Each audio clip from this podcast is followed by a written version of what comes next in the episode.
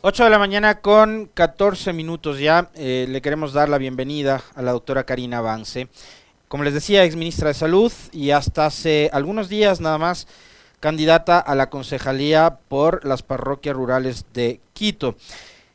Hace un par de días, la doctora Avance había tuiteado lo siguiente en su cuenta personal. Recibí la resolución del Tribunal Contencioso Electoral negando mi inscripción como candidata a concejal de Quito. Decepciona su análisis tan escueto de las circunstancias y de nuestros argumentos, pero no sorprende. Seguimos trabajando para tener a Pavel Muñoz de alcalde. Será el mejor que haya tenido Quito. Yo, desde lo personal, tengo que decirlo. Además, digamos, eh, si algo me caracteriza a mí es por el tema de la transparencia eh, y demás. Em, lamento y muchísimo que una personalidad como lo es Karina Vance no puede estar en la papeleta. Eh, y creo que desde ya Quito se pierde la oportunidad de tener a una de entrada una eh, gran candidata eh, y seguramente una gran concejal en el caso de que Karina Vance hubiese sido electa. Pero queremos preguntarle a la doctora Vance cuáles son los argumentos que le ha dado el tribunal eh, para que usted no pueda estar hoy como candidata en los comicios del 5 de febrero próximo. Bienvenida, doctora. Muchas gracias, Alexis, y saludos a todos y a todas quienes nos escuchan esta mañana. Bueno, yo eh, teníamos eh, conocimiento de que íbamos a tener un problema eh, desde antes de comenzar el proceso de la, candidatura. En tanto, yo no soy nacida en el Ecuador, soy ecuatoriana de nacimiento, pero no, no soy nacida en el Ecuador, no soy nacida en el Cantón Quito, y pues por la circunstancia que se dio por la pandemia, es decir, lo que está contemplado en el artículo 30 del Código Civil, eh, por un tema de fuerza mayor, no pude estar los dos últimos años eh, previo al inicio de, las elecciones residiendo en Quito, ciudad en la que resido ya más de 30 años eh, de mi vida. Y pues mi mensaje, digamos, frente a la negativa del Tribunal Contencioso Electoral de aceptar nuestros argumentos, en cuanto me parece un argumento o, un análisis muy escueto por parte del Tribunal Contencioso Electoral, es que ni siquiera se refieren a estos eh, argumentos que nosotros teníamos. Por un lado, el que como ecuatoriana nacida en el exterior tendría que gozar de los mismos derechos eh, que los ecuatorianos nacidos en el Ecuador. Y en realidad no es un tema personal, para todas las personas, todos los ecuatorianos, todas las ecuatorianas nacidas en el exterior el que no se encuentren en el cantón, eh, residiendo eh, en el cantón eh, en el que se van a postular, pues si están fuera del país, básicamente no se pueden postular en ninguna parte del país. Entonces, por un lado, nosotros hicimos una argumentación indicando que deberían haber, debería haber igualdad de derechos para los ecuatorianos residiendo, nacidos en el exterior, este, como lo dice la Constitución, como lo dice el propio eh, eh, Código de la, de, la Democracia, eh, en su artículo segundo, dice que los ecuatorianos y ecuatorianas deberemos gozar de igualdad de derechos. Entonces, por un lado, el argumento del tribunal al negar nuestra, nuestro pedido ni siquiera hace referencia a eso, simplemente descarta el hecho, descarta ese requisito, digamos, dice que incumplo el requisito sin analizar los argumentos que tenemos por detrás. Y por otro lado, el hecho de que yo no me haya encontrado ininterrumpidamente viviendo en eh, Quito los dos últimos años antes del proceso electoral, eh, ni siquiera toman en cuenta esto que nosotros argumentamos de fuerza mayor. Yo lo que pregunto, digamos, a todos y a todas es, eh, dada la, dada la circunstancia de la pandemia, este, cómo podía haber cumplido aquello. Yo estaba estudiando eh, mi doctorado en el exterior y pues, y, pues era difícil para mí, eh, eh, era imposible para mí regresar al, al, país dadas esas circunstancias. Em, ni siquiera hacen referencia a ese tema, no hay un análisis, simplemente dicen, pues no está registrada en, el, en no, consta, digamos, en el registro del eh, Consejo Nacional Electoral eh, como, como eh, para votar en el 2021. Yo no pude votar porque no pude cambiar mi domicilio electoral, como muchas personas no pudieron hacerlo. Nuestros consulados en el exterior no nos permitían aquello. por la pandemia eh, y tampoco pude volver al Ecuador antes, eh, por, justamente por el tema de, la pandemia. Entonces, me parece que es una argumentación absolutamente escueta cuando deberíamos tener un tribunal contencioso electoral que está velando, que esté velando por el cumplimiento de los derechos políticos y poniendo el, tema de los derechos políticos de los ecuatorianos y ecuatorianas por sobre eh, cosas como, como estas, ¿no? El que, el que no consideren la pandemia en este caso y en algunos otros, me parece que es eh, en detrimento de los derechos políticos de los ecuatorianos y ecuatorianas. Doctor Avance, em, más allá de los argumentos jurídicos, eh, quiero preguntarle esto porque también yo siempre suelo, eh, digamos, preocuparme y fijarme mucho por el tema personal. O sea, digo, en el caso de Karina Avance habrá significado algún tipo de decepción. Es legítima la aspiración que tiene todo ser humano de eh, digamos, en este caso, llegar a un puesto del nivel de una concejalía, más tratándose de la capital de la República, una ciudad eh, que uno, siendo, siendo extraño, no siendo de acá, quiere tanto y que vemos que está atravesando momentos muy críticos, ¿no? Quito. Eh, y usted me imagino habrá tenido en su en su plan de trabajo muchísimos programas, proyectos eh, en temas de, de, salubridad, de sanidad, de, de, urbanismo, de desarrollo de la ciudad, que ya no van a poder concretarse. Entonces, desde el plano personal, ¿cómo ha tomado usted esta decisión del TC de bloquear su candidatura? Bueno, yo eh, era, era candidata, pues ahora lo digo en pasado, era candidata con la Revolución Ciudadana, así que yo estoy absolutamente segura que el plan de trabajo que nosotros presentamos como lista de concejales a las parroquias rurales y las demás y los demás distritos de Quito, yo estoy absolutamente segura que eso se va a cumplir. Eh, yo tengo mucha esperanza en que será nuestro próximo alcalde, Pavel Muñoz, y tengo total confianza en su capacidad. Eh, sé que será el mejor alcalde que haya tenido Quito y su plan de trabajo y el plan de trabajo de las listas de concejales, tanto del distrito de parroquias rurales como del, eh, demás, de los demás distritos eh, de Quito, yo estoy segura que se van a cumplir a cabalidad. Ahora, ¿cuáles son los ejes que nosotros eh, planteamos? en primer lugar, el tema de seguridad, ¿no? El tema de economía, porque realmente cómo nos ha golpeado no solamente la pandemia, sino las pésimas decisiones tanto del gobierno de Lazo como del gobierno de Moreno, eh, cómo ha afectado la economía de los ecuatorianos y ecuatorianas, y eso está clarísimo en cuanto a las cifras, hablando, por ejemplo, de la, de la poca reducción de la pobreza, la nula reducción de la pobreza extrema en nuestro país, el hecho de que tenemos casi el doble de pobreza en las parroquias rurales de nuestro país. Entonces, evidentemente, ese tenía que ser uno de los ejes de trabajo que nosotros eh, tengamos, el tema de protección social como tercer eje, eh, la movilidad sostenible como cuarto eje y luego el eje de la ciudad verde, de la cultura, del deporte. Ahora, hay una diferencia grande entre lo que hace el alcalde y lo que hacen los concejales. Los concejales del Consejo Metropolitano de Quito está encargado de regular eh, y de fiscalizar. Y en ese sentido necesitamos personas con espina dorsal que puedan pararse frente a los intereses particulares, a los intereses que muchas veces tratan de incidir sobre las ordenanzas que tiene nuestra ciudad, de incidir sobre lo que se hace y lo que no se hace en nuestra ciudad, eh, inciden para que no exista fiscalización, necesitamos pues un consejo metropolitano con personas con espina dorsal, bien parados, que puedan enfrentar eso para poder poner sobre, eh, eh, por sobre esos intereses, los intereses de la mayoría de ecuatorianos y ecuatorianas, en este caso pues de, de quiteños y de quiteñas. Entonces, yo pues obviamente estoy muy decepcionada con la decisión del Tribunal Contencioso Electoral, me parece, como digo, un análisis absolutamente escueto, ni siquiera, en, su resolución ni siquiera hablan de nuestros argumentos, simplemente es, no nació aquí, no está inscrita para votar. Punto final. Y toda la argumentación jurídica que nosotros habíamos hecho, además fundamentada en la Constitución y en el propio Código de la Democracia, pues lo hacen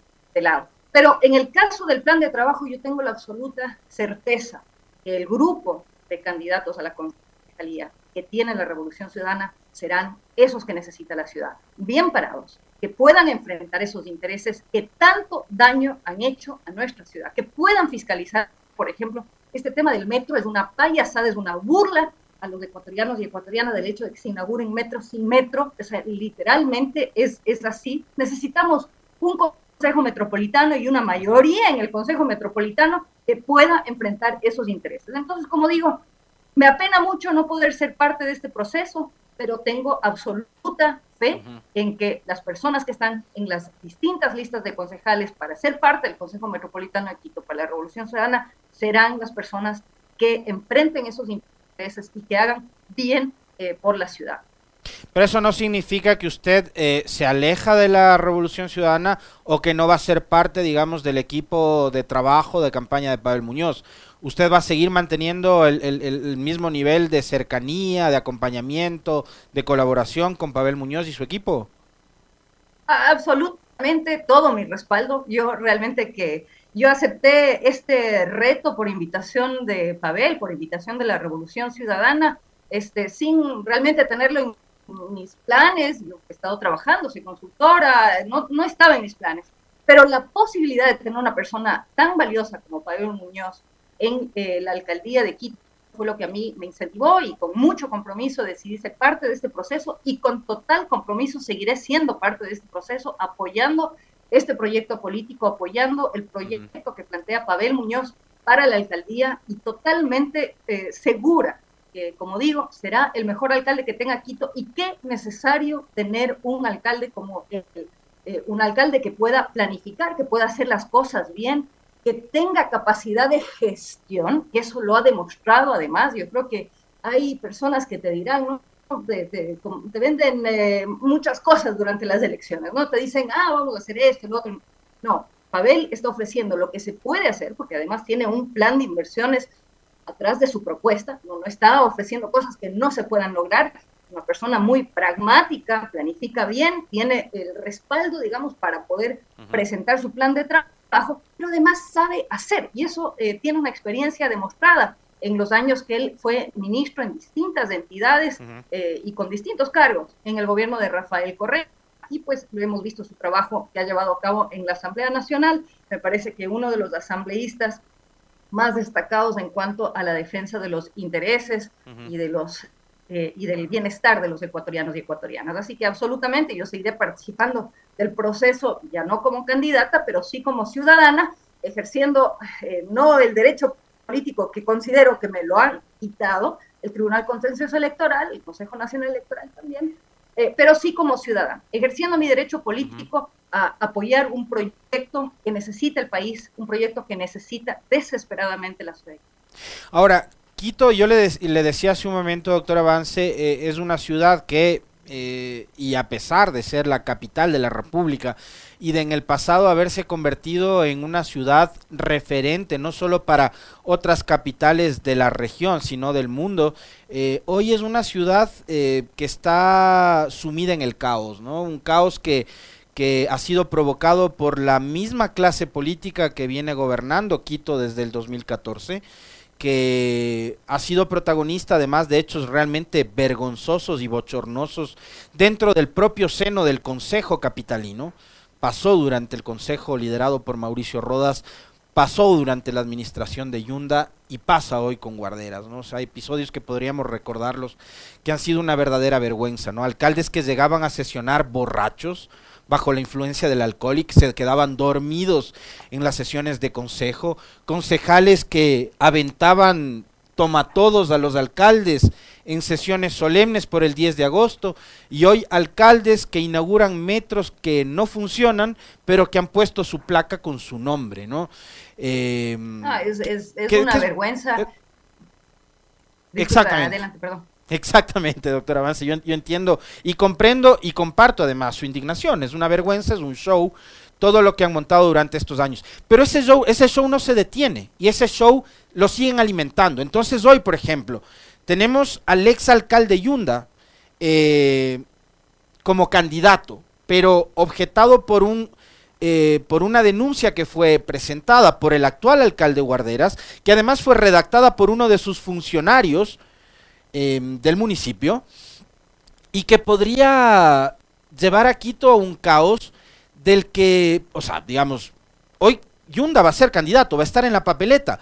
Capaz y mañana, si así lo deciden los quiteños, Yunda capaz y sale electo, no sabemos. Ya, em, ojalá que no sea así. Pero si sale electo, el hombre no va a poder posesionarse por un lado, o más adelante, si es que finalmente queda ejecutoriada la sentencia del Tribunal Contencioso y le retiran sus derechos políticos, va a perder su condición de alcalde, no sé, en 15 días, en un mes, en dos o en seis meses. Entonces, la crisis política a la que le han llevado a Quito es algo que no ha parado y que probablemente no va a parar. Eh, y esta es la capital de la República, doctor Avance. O sea, y aquí yo le digo, desde su eh, condición ahora mismo de ciudadana, ya no de candidata, eh, el llamado a la ciudadanía, ¿no? Para que en estos procesos electorales democráticamente se pronuncie y ponga un pare a todo este descalabro al que le han conducido a la ciudad durante los últimos ocho años. Absolutamente de acuerdo, Alexis, con, su análisis. Yo creo que hay, no, hay, no podemos olvidar la pésima gestión que tuvo Yunda al frente del municipio de Quito. Yo creo que eso es lo primero en recordar. Es indignante cómo él salió, cómo lo sacaron del municipio. Eh, yo, yo, no, yo no voté por él, pero me sentí indignada cuando, cuando lo sacaron. Pero eso no puede eh, borrar la pésima gestión que él tuvo. Eso por un lado. Este, y por otro, evidentemente, o sea, tenemos una falta de seguridad jurídica en nuestro país. Eh, las normas se se doblan a como de lugar, o sea, eh, de acuerdo al, a los intereses de quienes estén eh, en el poder. Eh, y eso pues genera una inestabilidad terrible, es una herida mm, profunda que tenemos a nuestra democracia. Se ha evidenciado en las elecciones, en este proceso de elecciones seccionales, en todo este proceso que nos comenta sobre la, situación de, Jorge Yunda, eh, pero tenemos tantas, tantos otros ejemplos, un sistema tanto electoral eh, absolutamente doblegado hacia los intereses del, poder de turno, y por otro lado un sistema de justicia que en vez de velar por, eh, por el que haya justicia, se ha dedicado a perseguir a la gente. Y eso de ahí también representa una eh, parte de lo que es esta herida que sufre el país en cuanto a, la democracia.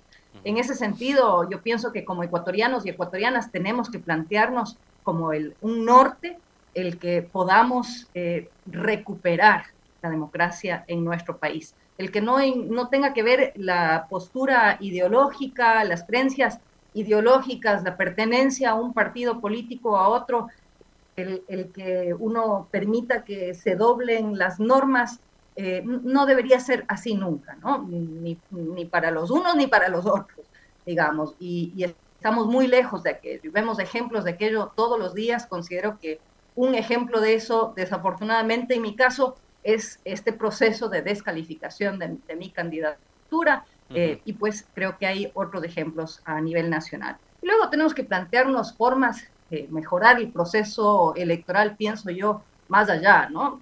Eh, el tema del eh, código de la, de la democracia, el gasto electoral, por ejemplo, en nuestro país, si es que uno no tiene recursos para participar, ¿cómo financia un proceso electoral? Yo creo que tenemos que, como ecuatorianos y ecuatorianas, plantearnos por qué los recursos del, eh, de la, del Consejo Nacional Electoral, los recursos que están destinados, digamos, a los procesos electorales, van directamente hacia los grandes medios de, eh, comunicación, de televisión, de radio. Este, realmente yo creo que tenemos un proceso electoral que hace muy difícil para quienes no tienen recursos poder participar. Y por otro lado, yo creo que eso también de alguna manera debilita el, proceso, ¿no? O lo vulnera en todo caso, porque tú tienes este, eh, eh, personas que básicamente para poder tener recursos transan eh, y esa, ese, ese nivel, digamos, del proceso electoral, de, de, cómo está la norma en, en, el, en el Ecuador en este momento, yo creo que como ecuatorianos y ecuatorianas tenemos que revisarlo, tenemos que mejorarlo, tenemos que asegurar que se cumplan los derechos políticos. No puede ser nuevamente que eh, cosas como los argumentos eh, que ha dado el, el, Tribunal Contencioso Electoral para dejarme fuera este, puedan continuar y asimismo pues otros cambios que yo considero que podrían fortalecer los procesos democráticos en nuestro país. Doctor Avance, quería aprovechar también eh, esta conversación con usted para hacer una, un, breve balance eh, y, conocer desde su perspectiva también eh, cómo cierra este 2022 la gestión del el gobierno del presidente Lazo en cuanto a la administración del sector público de salud. A agosto, eh, la inversión en salud y educación, varios medios de comunicación decían cae al 80%. El gobierno preveía invertir al menos 62 millones de dólares en infraestructura y equipos médicos en 2022, pero entre enero y agosto invirtió menos de un millón de dólares.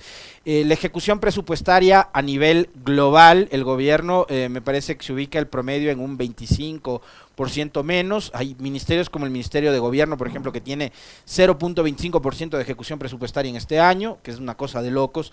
Pero adicionalmente, y hablábamos hace un momento también con Carlos Rabascal, ¿no? que parte de eh, la reducción del déficit fiscal ha sido justamente, por un lado, eh, no solo el altísimo nivel de endeudamiento que ha tenido el Estado, sino por otro, eh, la reducción agresiva del tamaño del Estado.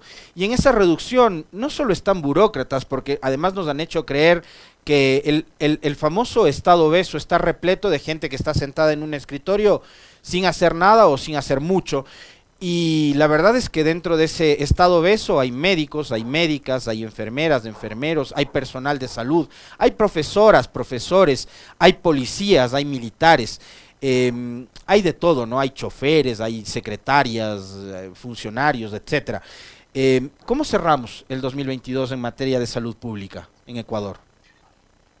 Realmente es una situación desesperante, ¿no? Pero no sorprendente, y eso es importante, yo creo que lo, lo, pensemos, lo analicemos, porque no es que este gobierno planteó otra cosa, esto es lo que planteó, esto es lo que planteó, este es el camino que ellos piensan que es el camino del bienestar. Y vean cómo estamos, o sea, cómo está la población ecuatoriana. El Banco Mundial dice que el Ecuador será de los países en el 2022 de tener un superávit, es decir, sus gastos son menores que sus ingresos. Tenemos 9 mil millones de dólares en reservas internacionales y, eso quiere decir que no estamos invirtiendo. ¿no? El, el plan anual de inversiones para el 2023 asciende a 1.800 millones. 1.800 millones. En el 2014 superó los 7 mil millones de dólares. Porque esa, inversión necesita el país y cómo no en este momento, cuando estamos pasando por una crisis económica a nivel mundial, cuando estamos tratando de eh, reponernos después de la peor pandemia que ha visto el mundo en los últimos 100 años, y ellos están eh, este, creciendo los, los, eh, el, ahorro en el exterior, o sea, las reservas internacionales. es deplorable el hecho de que de los, de, de, los 62 millones que estaban destinados, que además es una cifra pérrima para equipamiento eh, y equipos médicos. Nosotros en el tiempo de la Revolución Ciudadana, eh, la inversión en salud era 800 millones o, mil millones, o sea, una cosa muchísimo mayor. Eh, y estábamos pues construyendo centros de salud, hospitales, la inversión también para formar profesionales de la salud. Teníamos especialistas que se estaban formando en el exterior, en el propio país, etcétera. Entonces, de 62 millones, que ya es pequeño, que solo hayan podido ejecutar un millón de dólares. Es, es una cosa eh, de locos, de no, de no creer. Eh, además, el plan de inversiones de salud, no solamente que tiene una pésima ejecución, sino que está compuesto, el 60% del plan de inversión del sector salud es un proyecto que se llama el proyecto de reforma, que básicamente son jubilaciones y desvinculaciones. Es decir, ya estaba planificado que la mayor parte de inversión en salud sea para reducir el personal en salud. Entonces, eh, cerramos el año pésimamente, ¿no? Y ya tenemos indicadores de salud que nos van eh, indicando, nos van eh, mostrando, digamos, la realidad en cuanto a salud. La muerte materna está en las últimas cifras que se tiene, el doble de lo que estaba en el 2019, previo a la pandemia. Es, decir, estamos en una situación en salud en la que se necesita más inversión, y inversión bien pensada. Necesitamos eh, incrementar el personal, por ejemplo, en el sector público. Yo tengo eh, amigos, eh, compañeros, especialistas que no encuentran trabajo. ¿no? Este, graduados en especialidades que requiere el país, donde tenemos brechas de emergenciólogos, anestesiólogos, anestesiólogas, no consiguen trabajo. Eh, este, y, mientras tanto, el sector público, tú tienes largas filas, las personas están afuera, no consiguen turno, el, el, IES es, es, una cosa de locos, navegar eso es, es, un laberinto del que uno piensa que pues no hay forma de salir. Eh, cirugías que están programadas para meses eh, después. Y, nos dimos, perdón, perdón que le corte ahí, doctor Avance, pero nos dimos además de lujo. A ver, usted dice, sí, hay, hay colegas ecuatorianos que están sin trabajo, que bien podrían trabajar en el sector público, pero adicionalmente nos dimos de lujo de, en el gobierno de Lenny Moreno, de, de botar al tacho de la basura una serie de convenios, por ejemplo, con Cuba, que permitían tener acceso a especialistas que, podían ahora mismo facilitar una serie de atenciones a los usuarios del sistema público de salud. Claro, es que si es que nosotros contratáramos a todos los especialistas en el país, eh, igual tendríamos una brecha. Ese fue el, pensamiento detrás de la, del convenio con Cuba. Es decir, eh, teniendo a los especialistas contratados y trabajando en el sector público, cerrar la brecha que aún nos queda, porque no es cuestión de un año, de dos años recuperar eso, es cuestión de varios años, porque la formación de un especialista toma tres años, cuatro años. Este, entonces tiene que ser un proceso de recuperación y el convenio, que era temporal con Cuba para poder cerrar esa brecha, mientras seguíamos formando, no solamente que ya no existe ese convenio, sino que ya no estamos formando especialistas y los especialistas que tenemos no están contratados y la gente está fuera de los hospitales en el mejor de los casos haciendo fila, porque hay muchos ecuatorianos y ecuatorianas que ni siquiera salen de sus casas para tratar de buscar una cirugía o buscar una cita en los hospitales porque saben que no la van a encontrar.